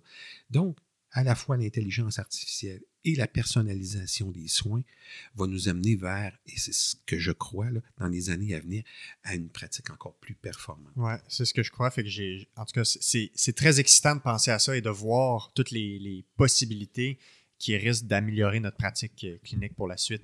Euh, avant de, conclure, il y a deux derniers éléments que je voudrais aborder avec toi. Si, tu regardes un peu l'ensemble de ton mandat, je ne sais pas si tu as déjà fait un peu un bilan ou, si des fois tu t'amuses à, porter regard sur ce que tu as accompli, est-ce qu'il y a deux, trois éléments qui ressortent du lot en termes de fierté dans les accomplissements ou, dans les projets que tu as pu mener à terme euh, dans ce rôle-là? il y, en, a certains. Euh, je vais en nommer trois parce qu'on me demande d'en nommer trois. Euh, je ne sais pas si je vais faire euh, une juste évaluation de l'importance que je vais leur donner, mais une des choses pour laquelle je suis particulièrement heureux, c'est celle d'avoir bien positionné la profession de technologue en physiothérapie. Donc, que ce soit par un programme qui est clairement identifié avec ce qui sera fait comme professionnel dans, dans ce domaine-là, technique de physiothérapie, fait par des technologues en physiothérapie, d'avoir révisé la totalité du règlement 94M. Vous allez voir, ça va. L'article 4 du 94M euh, permettra beaucoup plus d'activités par le technologue. Et enfin, d'avoir révisé le programme de technique de physiothérapie qui n'avait pas été révisé de façon intégrale depuis 1997. Alors, ça, ça c'est un, un, bloc qui, qui, me, qui me tenait grandement à cœur et qui fait en sorte que euh, je pense que l'expression du professionnel technologue en physiothérapie va être optimisée. Le deuxième volet qui m'apparaît aussi euh, très important, c'est le développement de certaines pratiques inhabituel ou moins connu de la part des physiothérapeutes. Alors, si on regarde euh, la complicité qui a été développée avec les intervenants du système professionnel, notamment le Collège des médecins, nous a permis de pouvoir prescrire des radiographies, de pouvoir administrer et ajuster l'oxygène. Vous saviez qu'on ne pouvait pas, avant on n'avait pas cet élément-là. Donc, euh, bon, la prescription de radiographie, on l'a mentionné. On a aussi établi que le physiothérapeute pouvait donner son autorisation pour la reprise des activités de contact chez des gens ayant subi un TCCL, ICC, donc traumatisme crânio-cérébral léger, commotion cérébrale. Alors, ce sont trois exemples. Il y en aura plusieurs qui ont été faits, euh, que ce soit au niveau de la rééducation périnéale et pelvienne, par exemple, où on a fait des choses. Bref, on s'est euh, doté de mécanismes qui nous permettent d'être beaucoup plus présents est nécessaire sur le terrain. Et euh, il y a, ce sont des choses qui ont été faites pendant euh, le, mandat que j'ai exercé, mais euh, qui a été fait en complicité avec beaucoup d'intervenants. Il faudrait certainement pas penser ici que j'en suis l'unique responsable. C'est pas vraiment pas le cas. Et il y a une liste comme ça qui pourrait être faite dans ce volet-là. Donc, un meilleur positionnement pour les technologues en physiothérapie, le développement de pratiques avancées euh, dans certains secteurs pour les physiothérapeutes. Euh, et le troisième volet, c'est une présence plus grande sur euh, l'échiquier politique de la physiothérapie. Alors, dans le mandat que j'ai exercé, j'avais comme euh, préoccupation d'être présent au plus grand nombre de tribunes possibles pour euh, discuter euh, des enjeux qui touchent l'exercice de la réadaptation, la physiothérapie en particulier. Et plusieurs complicités se sont établies avec d'autres ordres professionnels qui ont fait qu'on a pu faire ces choses-là, mais qui fait aussi qu'aujourd'hui, on est des intervenants consultés rapidement. Vous savez, quand il est venu le temps pour l'écouvillonnage, il y a deux ans, on en a parlé tantôt, on était le premier ordre d'appeler pour dire pourriez-vous faire des écouvillonnages, en fait des prélèvements pour des tests de COVID. Parce qu'on a l'activité réservée d'introduire un instrument dans le nasopharynx et l'oropharynx, mais pour des modalités de traitement. Donc, on était le premier groupe de professionnels interpellés pour ça. Même chose pour la vaccination. On était parmi les premiers. Donc, on est maintenant consulté très rapidement. Auparavant, c'était un petit peu plus long. On, nous considérait, on nous aimait beaucoup, on savait qu'on faisait du beau travail, mais maintenant, on est rendu des, euh, un groupe euh, rapidement incontournable et mm-hmm. consulté pour plusieurs enjeux qui débordent de la sphère strictement là, euh, réadaptation, physiothérapie. Donc, je n'irai pas dire ici qu'on on passe demain au Collège des médecins ou l'Ordre des infirmiers et infirmières du Québec. Vous savez, c'est 80 000 membres des infirmiers et infirmières du Québec. Collège des médecins, on, sait comment c'est imposant aussi. On parle de 35 000 membres. Et puis, euh, mais je vous dirais qu'on est rapidement sur la ligne de front quand arrivent des enjeux mm-hmm. comme ça. Et ça, c'est important parce que ça nous permet de participer à la vie active euh, du développement des soins de santé au Québec, mais aussi de faire des représentations quand c'est requis. Alors, je, les, euh, résume en trois. et, là, au, fur et à mesure que je parle, je me dis, oh, il y a ça, il y a ça, il y a ça. Et là, c'est sûr qu'il y a beaucoup d'éléments hein, qui sont, sont, passés. Qui pourraient, oui, être nommés. Mais bref, tout ça euh, fait que l'on a. Vous savez, dans le deuxième volet, quand je parlais des pratiques avancées, mais il y a le départ, il y a des, il y a des, il y a des développements aussi. Euh, quand on regarde certaines applications comme le, le, des plaies, vous savez qu'on voit bientôt être autorisé à faire des prélèvements euh, pour des euh, analyses de culture pour des plaies euh, chez nos patients.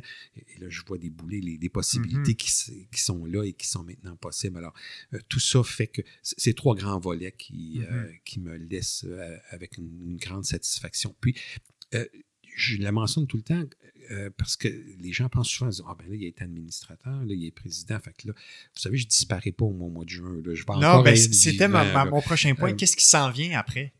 En fait, euh, la physiothérapie m'a toujours passionné et je ne suis pas mûr pour la retraite encore. Donc, ce faisant, euh, je vais regarder évidemment ce qui va se faire, mais je vais être un, je vais évidemment assurer le, la façon la plus complète possible la meilleure transition à la personne qui euh, me remplacera à la présidence de l'ordre.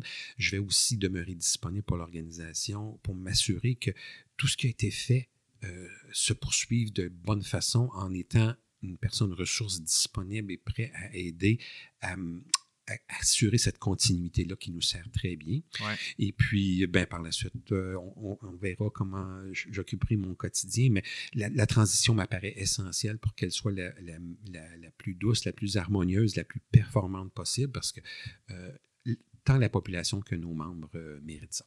Donc, euh, c'est pas un, un retrait complet des activités en lien avec le Oh. domaine pour l'instant qui est prévu. là. Non, pas du tout. Euh, C'est juste que normalement, et je le confesse aisément, que si euh, le code des professions n'avait pas été changé et que j'étais encore admissible, j'aurais fait un autre mandat sans aucune euh, hésitation. Malheureusement, le, le code des professions a été changé euh, pendant mon mandat et on a réduit le nombre de mandats. On a limité plutôt le nombre de mandats parce qu'avant, il n'y avait pas de limite. On pouvait faire autant de mandats qu'on voulait. Ouais. Là, malheureusement, le, le contexte euh, légal ne me permet pas de continuer. Donc, euh, on doit respecter la loi, bien entendu. Alors, donc, je, je me retire, mais j'aurais aisément été euh, euh, motivé à continuer de faire un autre. Donc, la, la passion et la motivation sont encore présentes. complète, tout à fait.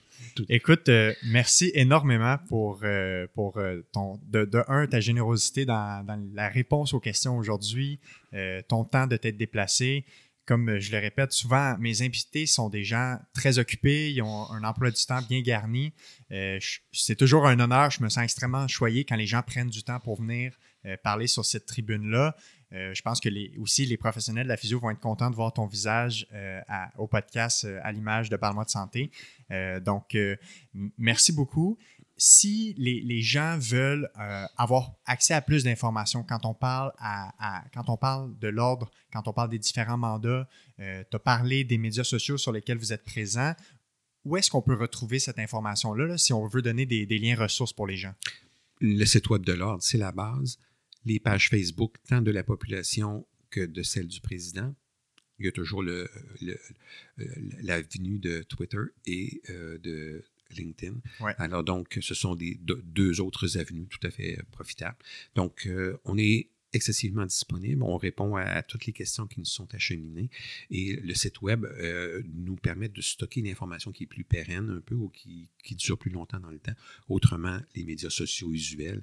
Euh, on aimerait peut-être s'aventurer vers euh, TikTok, vers Instagram, mais ça devient une question de, de- de ressources. Vous savez que j'ai commencé à regarder ce qui se faisait en physiothérapie sur TikTok. Il y a des Ouais. choses vraiment intéressantes. Il y a, qui il y a peuvent des beaux faire. petits bijoux, effectivement. Alors, euh, mais là, il y a une limite des fois avec les moyens que nous avons. Alors, mais pour le moment, concentrons-nous sur ces éléments-là. Super. Ben, merci encore une fois de Merci ton beaucoup temps. de m'avoir reçu. Ça me fait grandement plaisir.